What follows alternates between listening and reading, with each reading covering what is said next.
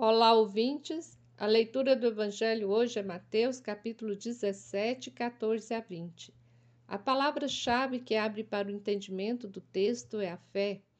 O texto diz que um pai procura Jesus e reclama, pois os discípulos não conseguiram curar seu filho. E os próprios discípulos parecem não entender por que não conseguiram curar o menino. Então Jesus explica para os discípulos porque a vossa fé é demasiado pequena. Em verdade vos digo: se vós tiverdes fé do tamanho de uma semente de mostarda, direis a esta montanha: Vai daqui para lá e ela irá, e nada vos será impossível. Os evangelhos dizem que Jesus peregrinou anunciando o projeto de Deus. E este projeto diz respeito a mudanças significativas na maneira de ver o mundo e de viver. Jesus ensinou o projeto de inclusão, de acolhida e pediu para que seus seguidores e seguidoras permanecessem fiéis a este projeto. E não exigiu muito, ou seja, a fé pode ser do tamanho de um grão de mostarda. Essa semente é a menor de todas as sementes do campo. Importante também observar que, enquanto falava com seus seguidores, Jesus estava olhando para as montanhas de Jerusalém. Sabemos que Jerusalém é o centro do poder político e religioso.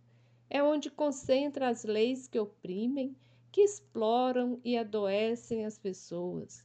Então, as montanhas é símbolo dos, destes obstáculos que impedem seu povo marginalizado ter liberdade e viver com justiça.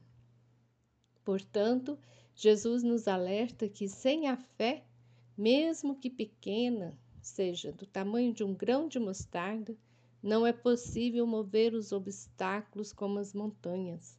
Remover esses problemas da vida das pessoas demanda que os discípulos e discípulas, ou seja, todos nós, sejamos fiéis ao projeto de Deus, esse projeto ensinado por Jesus.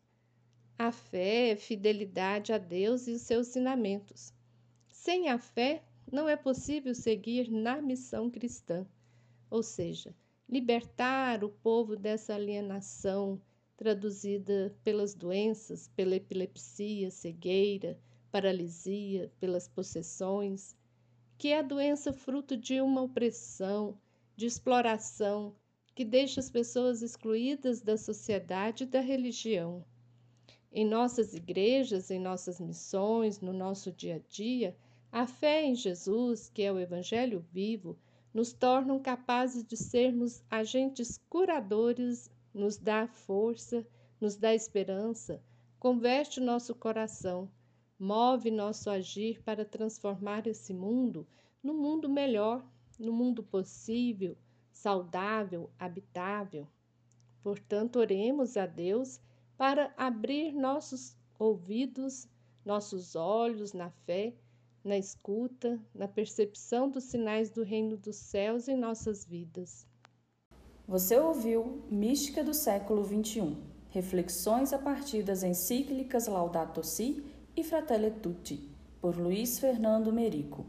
Este é o podcast Inaciana do blog coletivo Inaciana.